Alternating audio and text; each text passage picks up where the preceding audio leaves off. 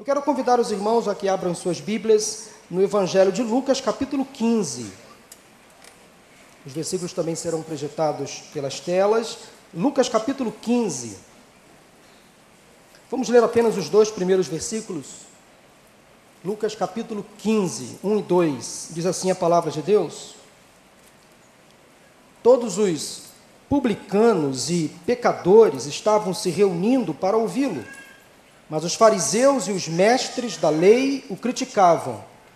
Este homem recebe pecadores e come com eles. Só esses dois versículos por enquanto. O tema desta mensagem é o seguinte: perdidos e achados. Perdidos e achados. Na secretaria da nossa igreja, nós temos uma, um armário e na secretaria da igreja funciona o setor de achados e perdidos da igreja. Não sei se você sabe, mas nesse armário nós temos uma enormidade de objetos que são deixados aqui nesse espaço de culto e nas demais dependências da igreja.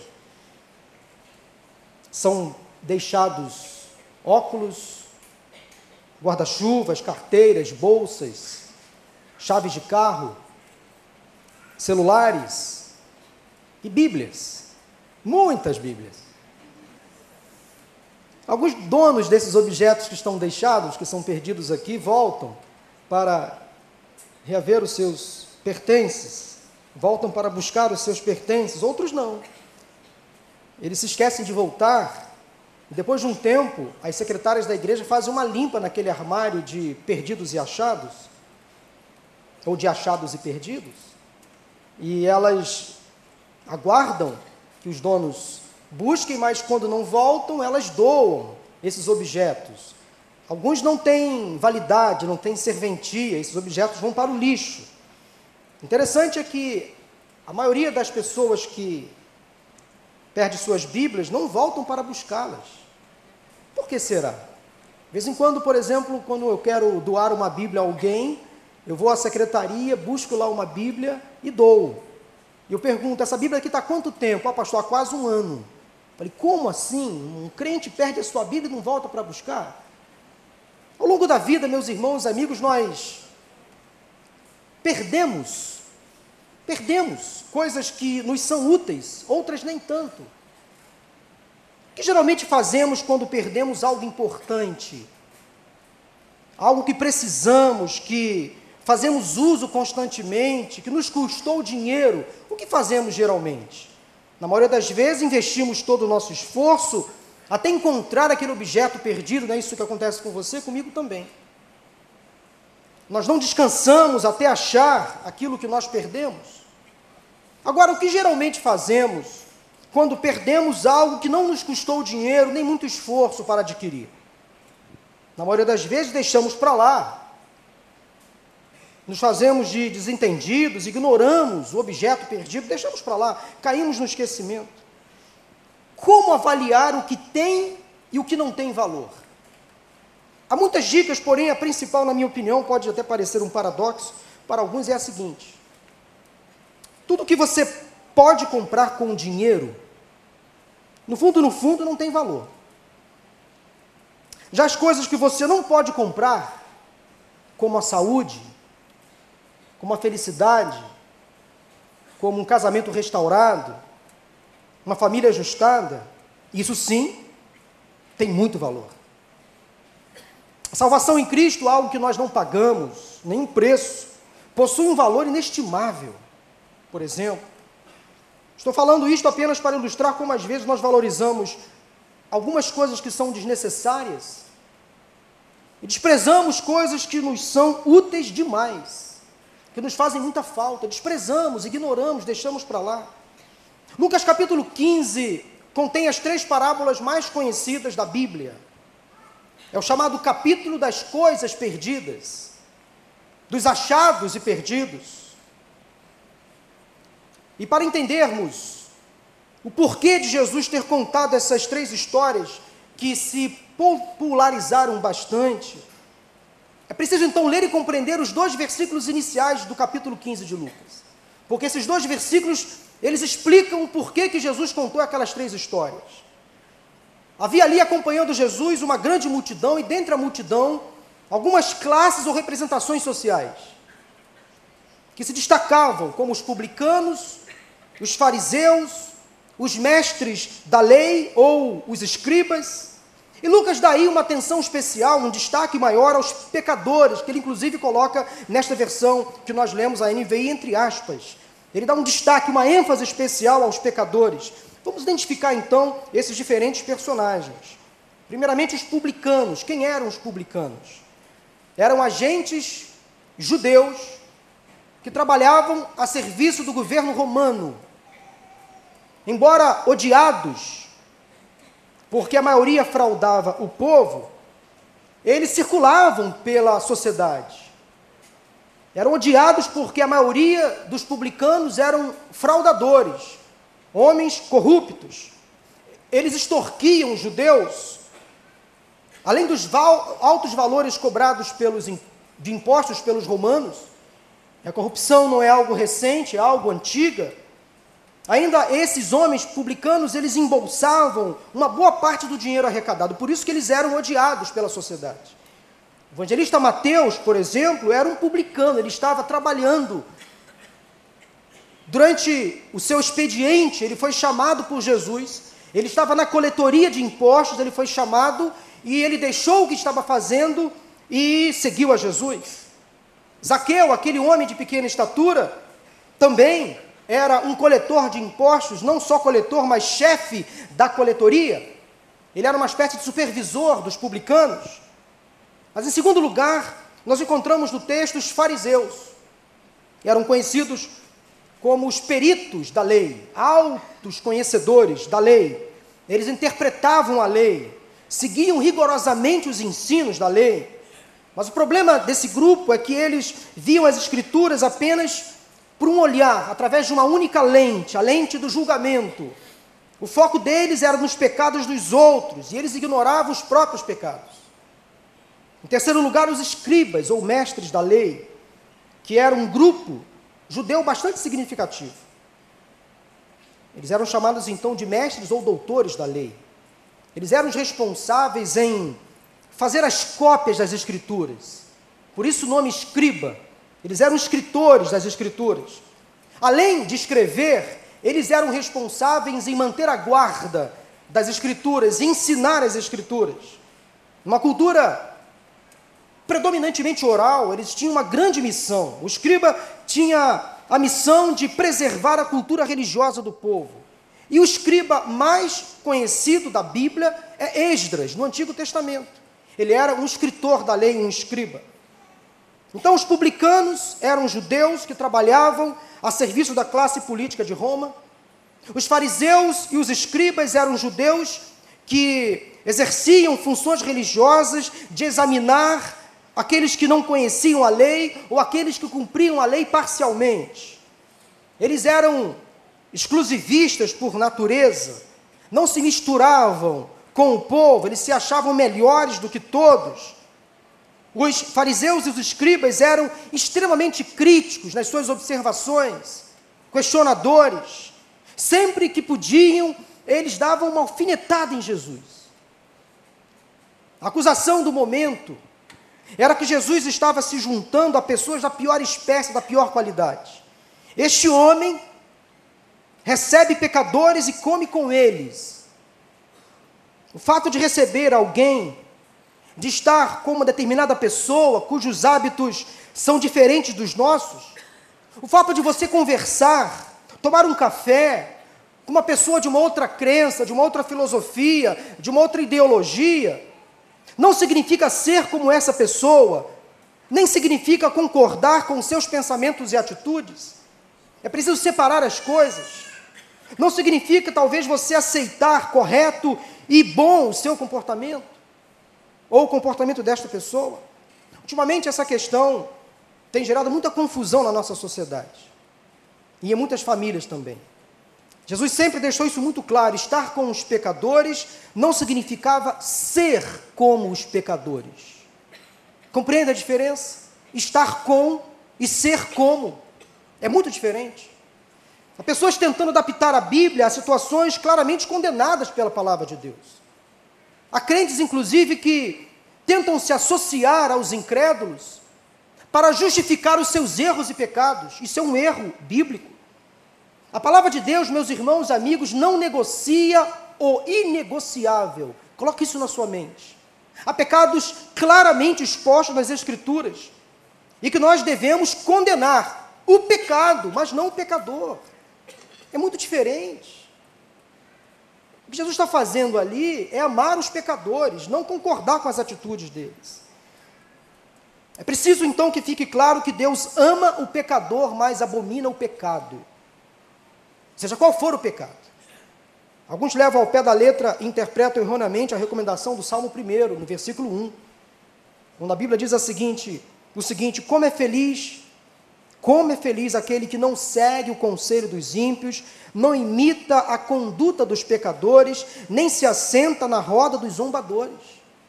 Um outro versículo também muito mal interpretado é 1 Coríntios 15, 33, quando o apóstolo Paulo diz o seguinte: As más companhias corrompem os bons costumes. Então tem crente que pega esses dois versículos e interpreta ao pé da letra. Eu não vou sentar, conversar, me relacionar, não vou ter amizade com pessoas de uma outra fé. Ou com pessoas que têm um comportamento diferente do meu. Eu tenho que abominar essas pessoas, reprovar o seu comportamento publicamente, denegrir a imagem delas. Não é isso que a Bíblia fala. Eu tenho que odiar essas pessoas, não é isso que a Bíblia fala. Não é assim. Nós lidamos numa sociedade de pessoas perversas, pecadoras, inclusive nós. Inclusive nós. Nós temos também as nossas mazelas, temos os nossos erros. Nós também somos enjoados às vezes, pecadores por natureza. Mas, como disse, Lucas dá um destaque especial aos pecadores. Na versão que eu li, então, a nova versão internacional, a palavra até aparece entre aspas, eu acho muito interessante essa análise do evangelista Lucas, ele dá um destaque então especial aos pecadores. E se você lê a Bíblia com olhos mais observadores, você vai perceber assim, mas espera aí, por que, que Lucas dá um destaque especial aos pecadores que estavam ali, junto com os publicanos, para ouvir Jesus? Eles faziam parte da multidão que estava ali ouvindo as palavras de Jesus. Mas espera aí, e os fariseus e os mestres da lei não eram igualmente pecadores? Claro que sim. Óbvio que sim. Mas eles não se consideravam como tal. Essa é a questão. Então a Bíblia ela é muito sábia. A Bíblia não deixa ponto sem nó. História inacabada. Tudo na Bíblia faz sentido. A Bíblia é um livro fantástico. Vale esclarecer então que a expressão pecadores, colocada pelo evangelista Lucas, aí no, no versículo 1 e no versículo 2, o que Lucas quer dizer é dar um destaque no seu texto, na sua observação, e a palavra pecadores no original geralmente era um termo usado para descrever pessoas que não eram religiosas e que tinham os seus pecados conhecidos publicamente. Isso poderia incluir as prostitutas, os adúlteros, os ladrões, os próprios publicanos, que eram sim pecadores, e eles eram odiados pela sociedade, o que eles faziam, todo mundo sabia. Eles eram notórios fraudadores, corruptos, mas também pessoas que não prestavam muita atenção a Deus ou às coisas de Deus. Por isso que Lucas dá um destaque especial a esses pecadores, pessoas sem religião, pessoas que tinham seus pecados publicamente expostos, conhecidos pela sociedade, mas também aquelas pessoas que não queriam saber muito de Deus ou das coisas de Deus. Esses pecadores que Lucas destaca, eles eram desprezados pela grande maioria da sociedade. E justamente com essas pessoas Jesus gostava de estar. Olha só que coisa louca. Ele gostava de conversar com essas pessoas, de estar com elas, se alimentar com elas. E elas também gostavam da companhia de Jesus. Ele era uma boa companhia, uma boa gente, boa pessoa, boa conversa. Mas como isso é possível na mente daqueles fariseus? daqueles escribas, mestres da lei, eles ficavam pensando: como assim um homem que dizem ser o Messias, ele fica de papo com essa gente abominável, reprovável, com esses pecadores? Como assim? Um homem que se diz tão santo, que faz tantos milagres, convivendo com essa gente podre, com essa gente suja, com essa gente marginal, que vive à margem da sociedade. E o fato de Jesus ser reconhecido pelos judeus como rabi, mestre, isso confundia alguns deles. Eles não, não cabia na cabeça dessas pessoas o fato de Jesus ser considerado filho de Deus, o próprio Messias, conviver com essas pessoas. Isso não batia muito bem na cabeça daquelas pessoas. Eles não conseguiam admitir essas coisas. A bem da verdade, Jesus sempre buscava conviver com os marginalizados, com os alijados, com os esquecidos, com os sujos, com os ignorados, com os doentes, com os esquecidos, com os perdidos. E foi a disposição de Jesus em se juntar a essas pessoas que atraiu a censura dos fariseus e dos escribas. Deus quer que esses sejam transformados, trazidos para dentro do seu reino, para que eles sejam tratados. Portanto, quando você se relacionar com alguém fora do seu nicho, fora do seu grupo, quando você conviver com alguém que você reprova o comportamento, você está ali para influenciar e não ser influenciado. Você está ali para ser um representante de Cristo diante dessas pessoas. E nós temos, infelizmente, muitas pessoas hoje se juntando aos escarnecedores ou zombadores para com eles fazer coro. Em vez de influenciar, estão sendo influenciados. Não é o que a Bíblia fala. Nós estamos diante de uma realidade muito difícil hoje na nossa sociedade. Muitos jovens adolescentes, por exemplo, são lançados em algumas universidades ou escolas. Crentes, inclusive, adolescentes e jovens crentes, filhos de Deus, que começam a ser influenciados por doutrinas, por filosofias modernas e viram a cabeça. Se transformam em ateus, convictos. Ateus cheios de fé, convictos. Isso é impressionante. Como isso tem causado sofrimento a muitas famílias. Meninos e meninas convertidos que vão para as faculdades, para os bancos universitários e se deixam transformar por essas filosofias modernas, por esses ismos modernos. Por isso que é importante que todo crente tenha conhecimento profundo das Escrituras, para ser sal e luz nessa sociedade. Para que a mensagem de Romanos capítulo 12, versículo 2, faça realmente valer nessas vidas. Nós estamos aí para transformar esta sociedade, para pontuar os erros e desvios, amar os pecadores, mas não compactuar com os pecados. Esse discurso de tudo é aceito, tudo é permitido. Não é o que a Bíblia fala, não é o que a Bíblia diz. Nós precisamos amar os pecadores, estar com eles, conviver com eles, comer com eles, trabalhar com eles, estudar com eles, até morar com eles. Mas nós temos o direito, pela nossa fé, de não concordar com as suas atitudes, de amar essas pessoas, compreender as suas decisões, mas ao longo do processo, que a nossa vida possa ser um espelho da luz de Cristo. E que essas pessoas possam ver em nós a pessoa de Cristo e que elas sejam transformadas não pelo poder nosso pessoal, mas poder pelo poder do Espírito Santo que está em nós. É assim que funciona, é assim que tem que acontecer. Daí quando nós analisamos os motivos que levaram Jesus a contar essas três parábolas do capítulo 15 de Lucas, nós entendemos que os perdidos são todos os personagens que estão nos versículos 1 e 2, ou seja, pela ordem os publicanos, os pecadores, os fariseus e os mestres da lei. Todos eles estavam perdidos, todos eles eram pecadores. Cada um do seu jeito, com as suas opções, com as suas razões, suas crises, suas limitações. Todos eles eram pecadores. Portanto, perdido, o perdido é todo aquele que se perdeu de alguém importante ou de alguma coisa de muito valor. Perdido é aquele que está sem referência, sem rumo, sem uma orientação clara e segura.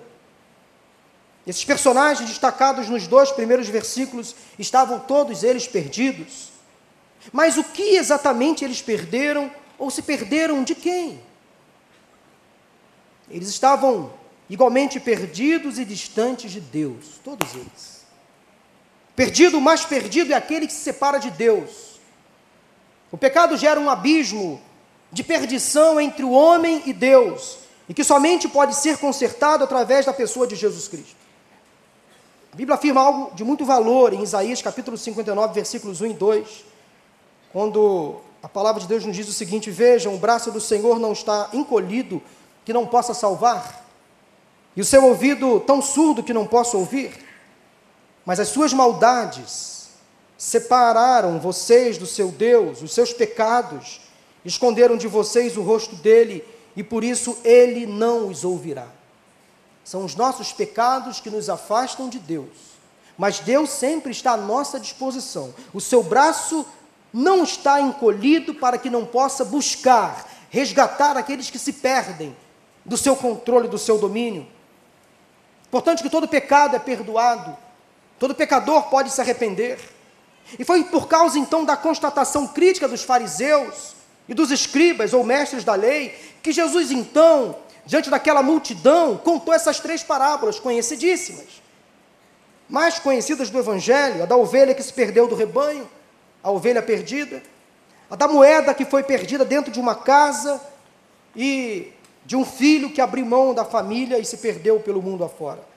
Então, a contar essas três histórias, Jesus estava interessado em alcançar os publicanos, os chamados pecadores, mas também ensinar algo de muito valor para os fariseus e para os escribas, todos eles igualmente perdidos, que precisavam da graça de Deus. Eu acho, irmãos, irmãos e amigos, fantástica a capacidade de abordagem que Jesus tinha.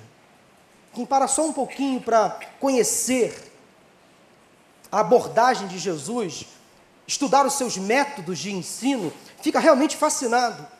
Então há uma lógica muito interessante da sequência dessas três parábolas, que estão no capítulo 15 de Lucas. Há uma lógica. Por que Jesus, primeiramente, contou a parábola do, da ovelha perdida, depois da moeda perdida e finalmente a do filho perdido? Ele poderia ter invertido, ele poderia ter omitido algumas informações.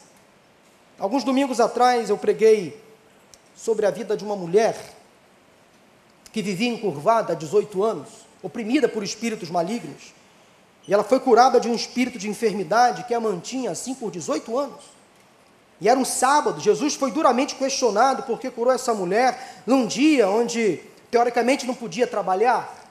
Ele estava ali numa sinagoga e uma espécie de aprendiz de fariseu, o dirigente da sinagoga, ele começou a questionar a atitude de Jesus por curar uma mulher em pleno sábado. E Jesus, então, ao rebater essa crítica, ele fez um comentário muito interessante, Lucas capítulo 13, ele fala que aquela, aquele homem valorizava muito mais os seus animais, os seus bens materiais do que as pessoas.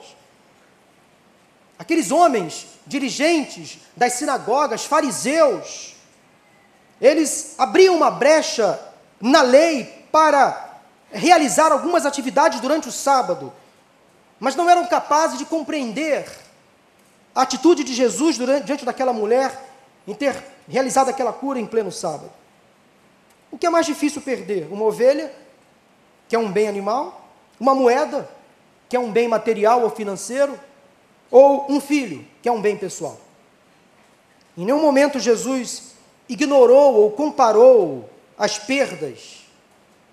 Entendam que aqui Jesus conta histórias.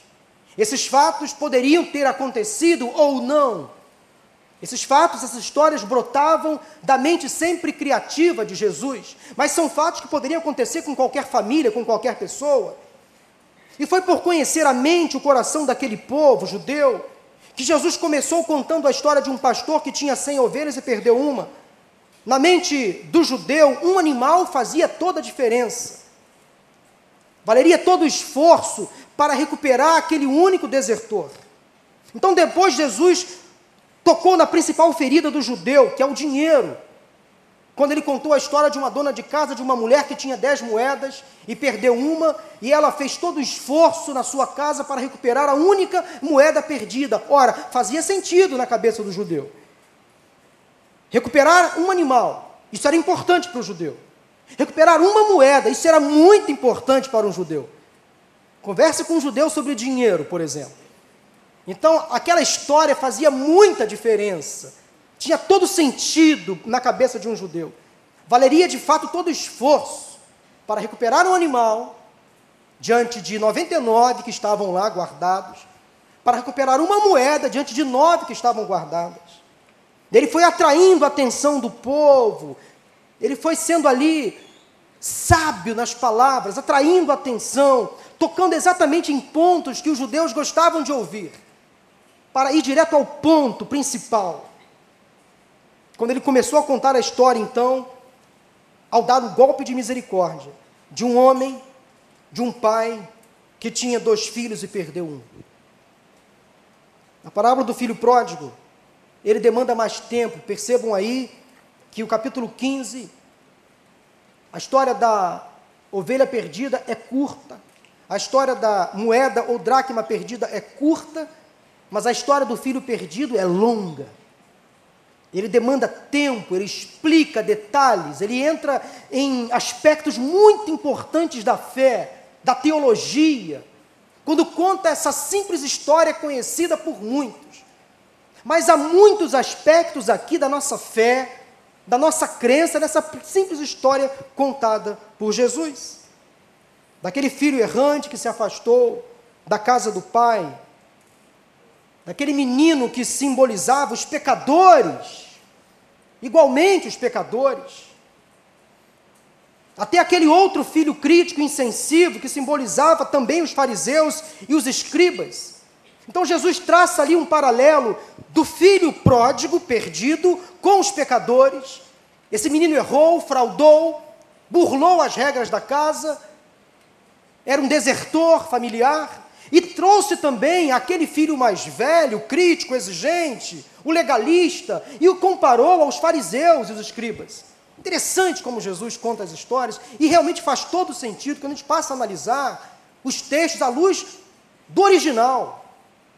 Entender os textos à luz de uma cultura daquela época.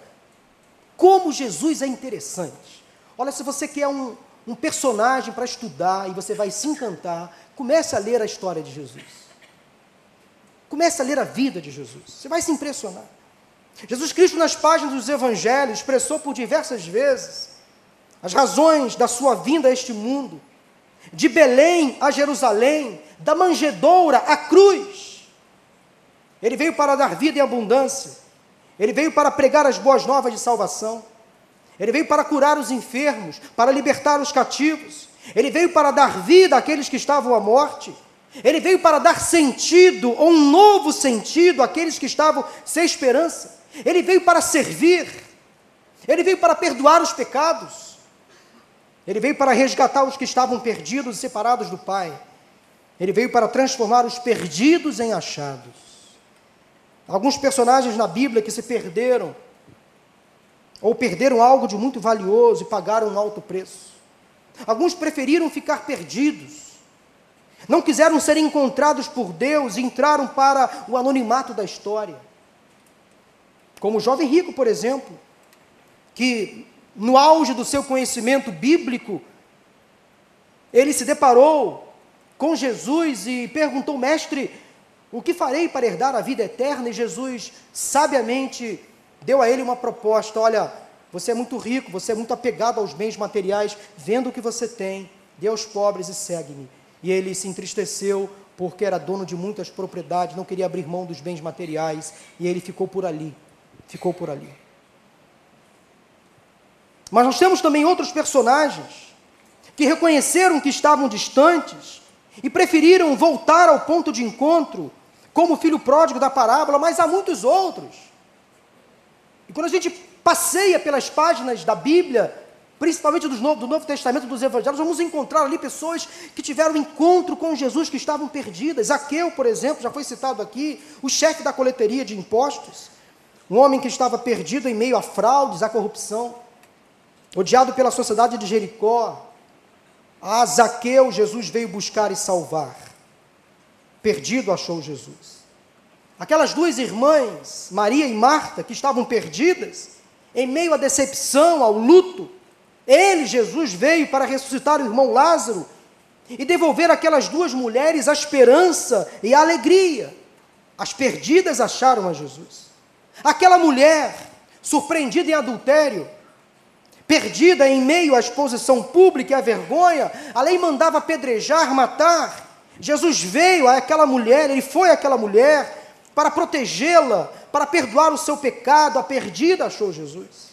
A samaritana, aquela mulher que ao meio-dia de um dia estava ali no poço, sedenta, perdida em meio às frustrações e ao preconceito. Ele, Jesus, veio para dar a ela a verdadeira água, um novo significado à sua vida. A perdida achou Jesus.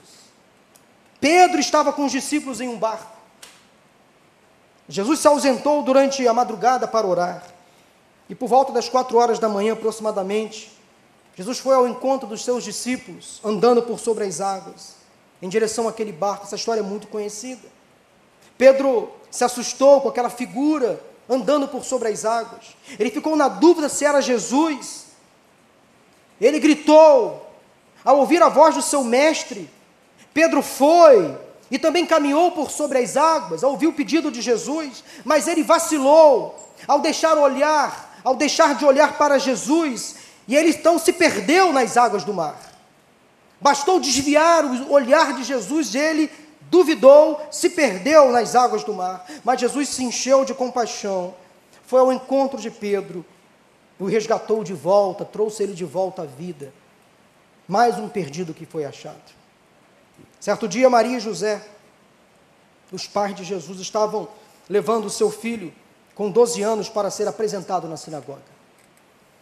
Tinha uma festa acontecendo em Jerusalém, a cidade estava cheia, era a festa da Páscoa. Terminada a festa, os pais de Jesus voltaram para Nazaré, onde moravam, mas Jesus ficou em Jerusalém sem que eles percebessem. Daí eles começaram a procurar entre os companheiros de viagem e não acharam Jesus. E decidiram voltar para Jerusalém. Depois já de um dia de caminhada, decidiram voltar para Jerusalém. E só acharam Jesus três dias depois. E onde estava Jesus? No templo. No templo interrogando e sendo interrogado pelos mestres da lei. Lá estava Jesus sentado e conversando com os mestres. De igual modo, um casal perdido que achou Jesus. E quanto a você? E quanto a você? Como é a sua história com Jesus? Se você já foi achado por Ele, de onde Ele lhe tirou? Como era a sua vida antes de Cristo? Como foi o seu encontro com Ele?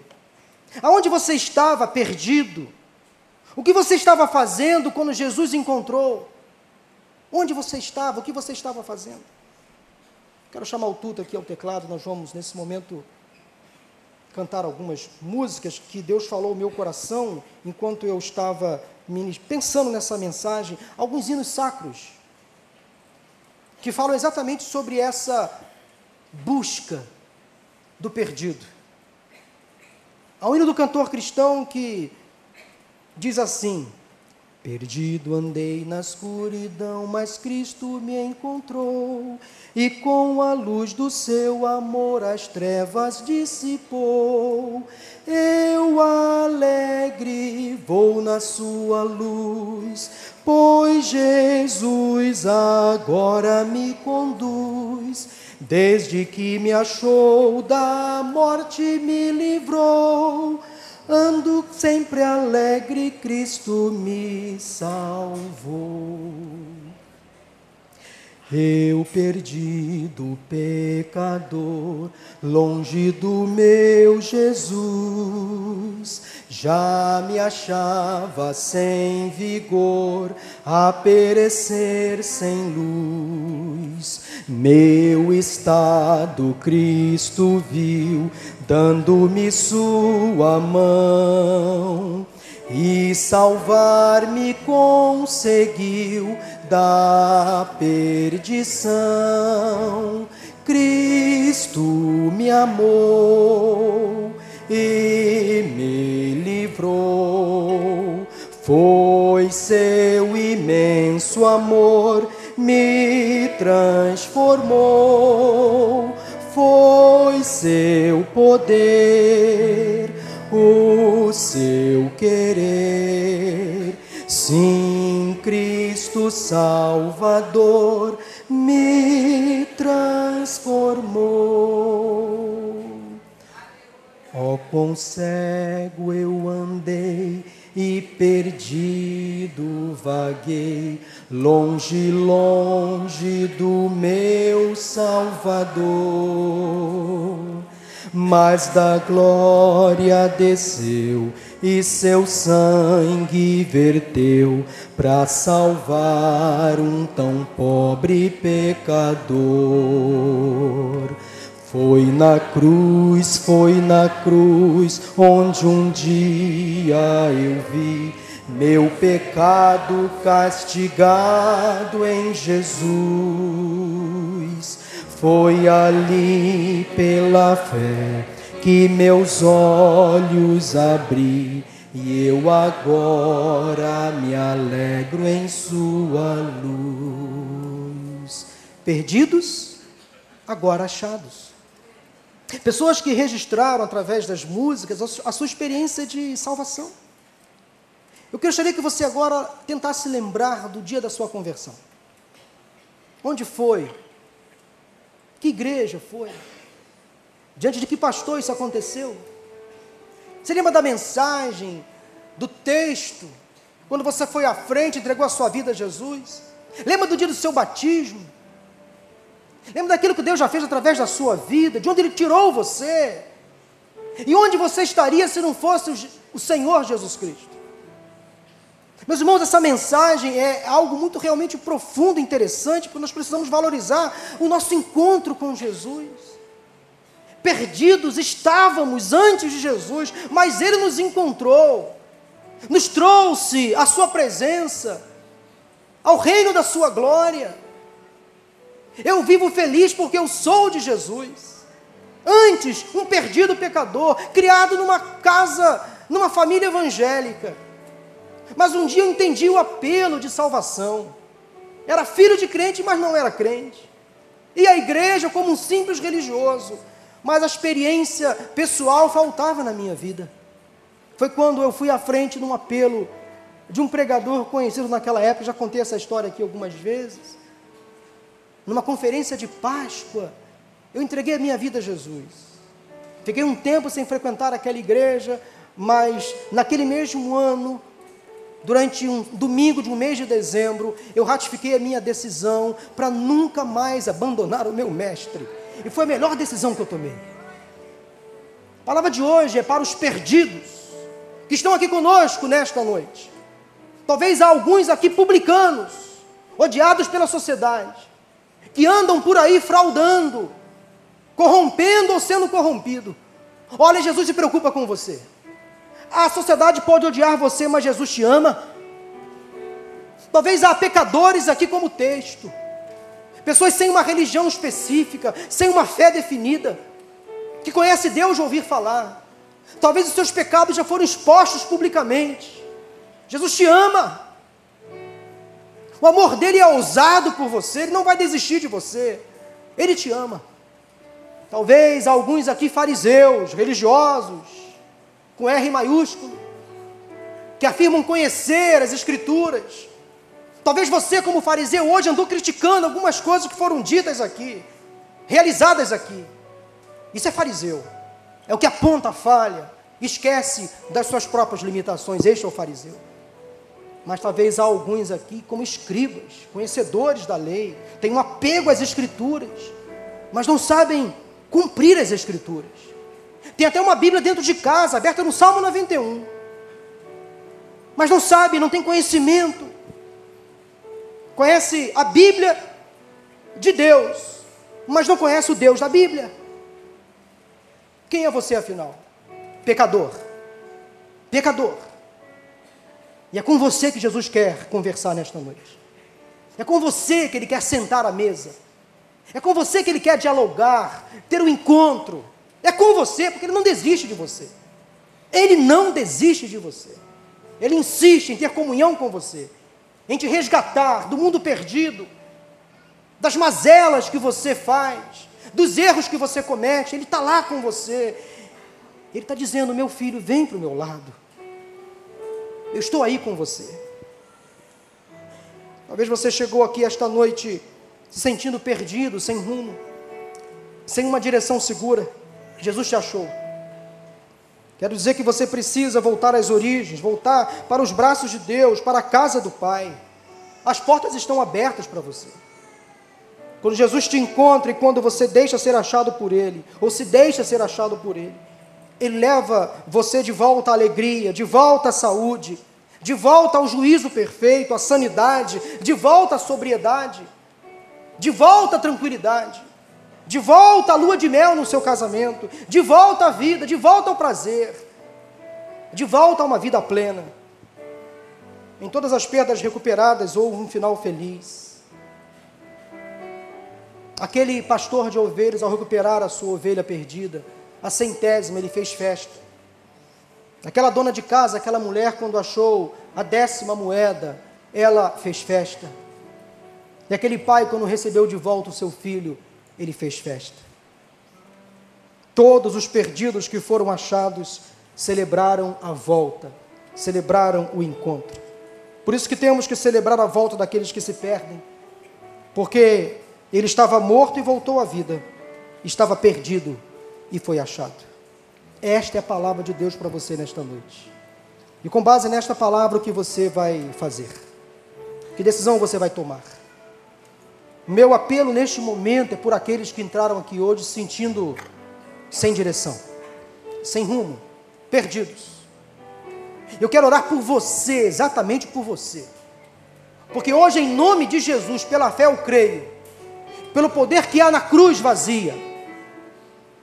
Hoje, neste lugar, haverá alegria, salvação, recomeço, reencontro, porque pessoas antes perdidas serão hoje encontradas pelo poder que há no nome e no sangue de Jesus.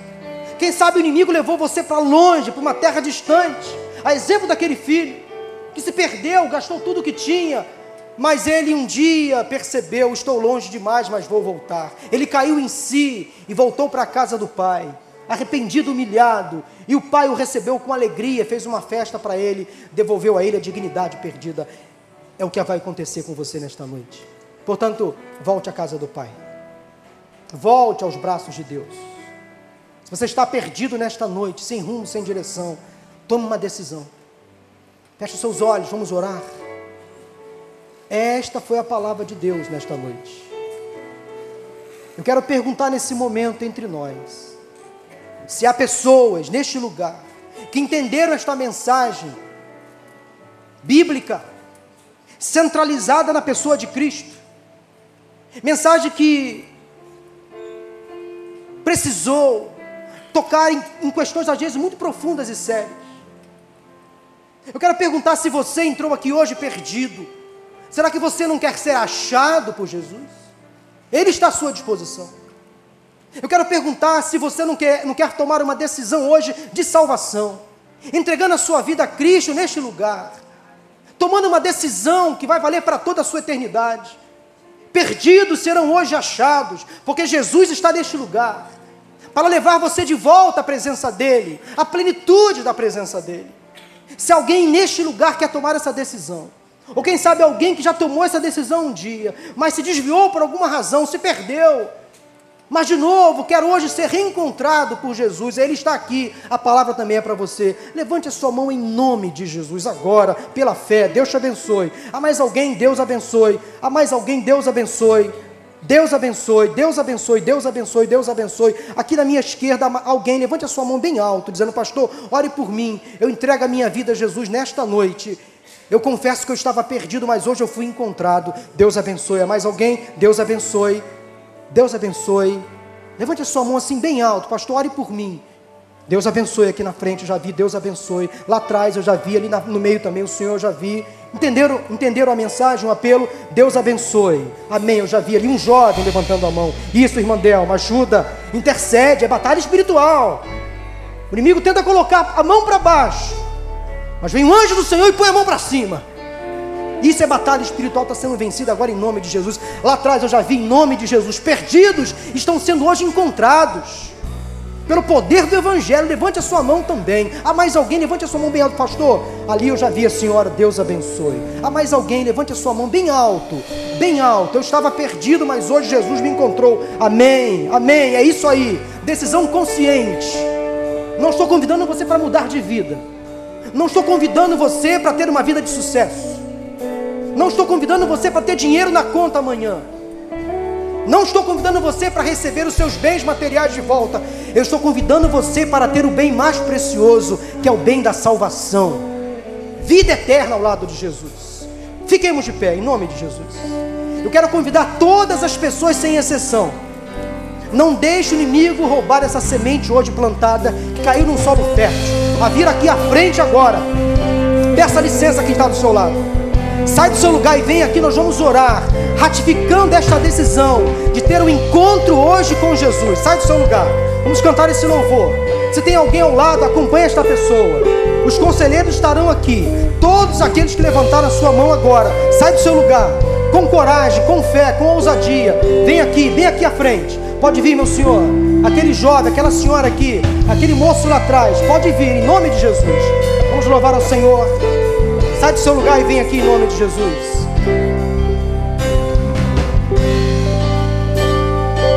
Sai do seu lugar, vem aqui mais para frente.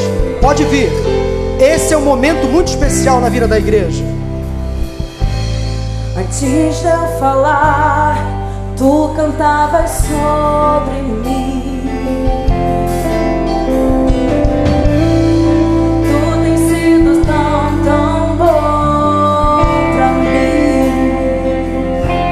Levantou a sua mão e ainda não veio? Tá com vergonha? Não, não faça isso. Sai do seu lugar. Vem aqui. Está afastado da igreja, é momento de reencontrar-se com Jesus. Vem aqui em nome de Jesus. Não levantou a sua mão, mas percebe que é o momento. Sai do seu lugar e vem aqui. Em nome de Jesus, venha. Isso. Venha. Pode vir. Pode vir, em nome de Jesus. Pode vir, em nome de Jesus, vem. Isso.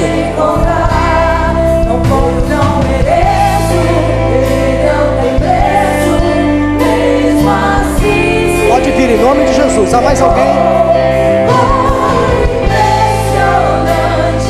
Aleluia.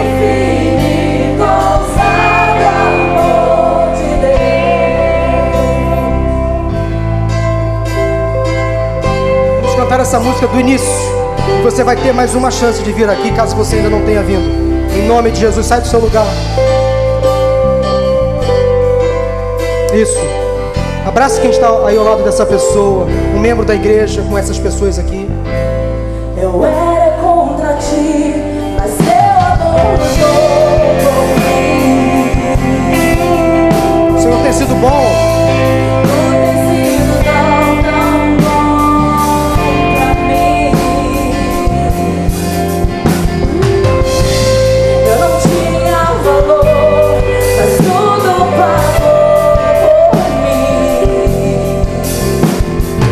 Foi ao teu encontro. Nesta noite, Ele te resgatou. Isso, vem aqui em nome de Jesus. Este amor é impressionante.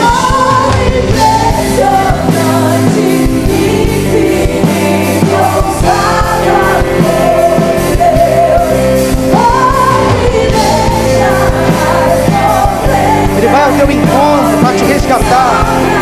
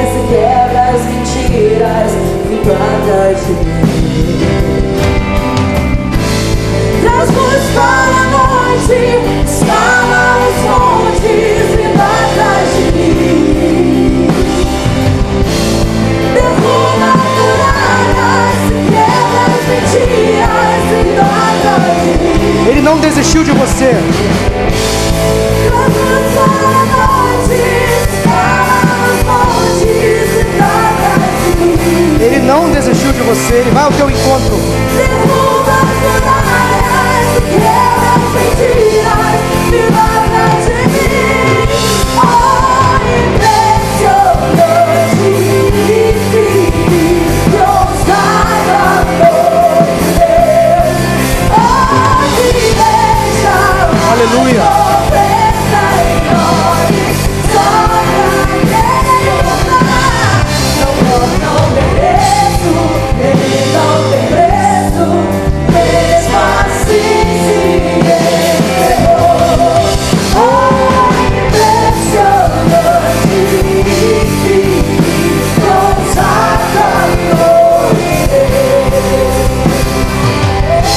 Aleluia.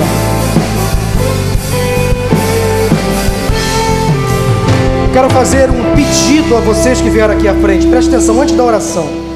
Esse é um momento muito importante na vida de vocês. Vocês não têm noção de como o céu agora está em festa e de como o inferno está revoltado. Louvado seja o nome do Senhor por isso. Que o diabo perdeu mais uma e vai continuar perdendo, porque ele vem para ser destronado, para ser derrotado. Ele não vai desistir de você, mas maior é aquele que está em você do que aquele que está no mundo. Você agora tem o Espírito Santo de Deus na sua vida, e você vai ter forças para resistir à tentação, para vencer o mal, para prosseguir nesta caminhada. É importante que você dê prosseguimento a esta decisão. Nós temos ali uma sala nessa que está com aquela porta aberta. Nós vamos orar com você ali dentro, entregar uma Bíblia de presente, anotar os seus dados, encaminhar você a que você consolide ainda mais esta decisão de fé. Nós queremos ser parceiros de você nessa caminhada. Portanto, após esta oração, os conselheiros estão aqui, pastor Tiago, pastor Rogério e a sua equipe, para conduzir vocês rapidamente àquela sala. Nós vamos orar com você, anotar os seus dados, é rapidinho, entregar uma Bíblia de presente e caminhar ao lado de você. Está aqui uma igreja que vai apoiar você, que vai amar você, mesmo sendo você imperfeito, mesmo sendo você pecador, mas Deus ama você. Amém? Vamos orar, meus irmãos. Erga as suas mãos aqui em direção a essas pessoas. Deus, muito obrigado pela tua palavra pregada nesta noite. Obrigado, Senhor, porque hoje houve salvação nesta casa. E a exemplo, Senhor, daquelas três histórias contadas por Jesus. A história dessas pessoas hoje termina em festa, em celebração, em vitória, em vitória, em alegria neste lugar. Porque essas pessoas estavam perdidas, hoje foram achadas, encontradas. O Senhor não desistiu de nenhuma delas, foi ao encontro delas, as salvou, as resgatou, as libertou do mal. Agora, Deus, que o teu Santo Espírito possa entrar nessas vidas, convencendo-as do pecado, da justiça e do juízo, e que elas sejam transformadas para a tua honra e para a tua glória. Oramos agradecidos em nome de Jesus. Amém, amém e amém. Aplauda ao Senhor.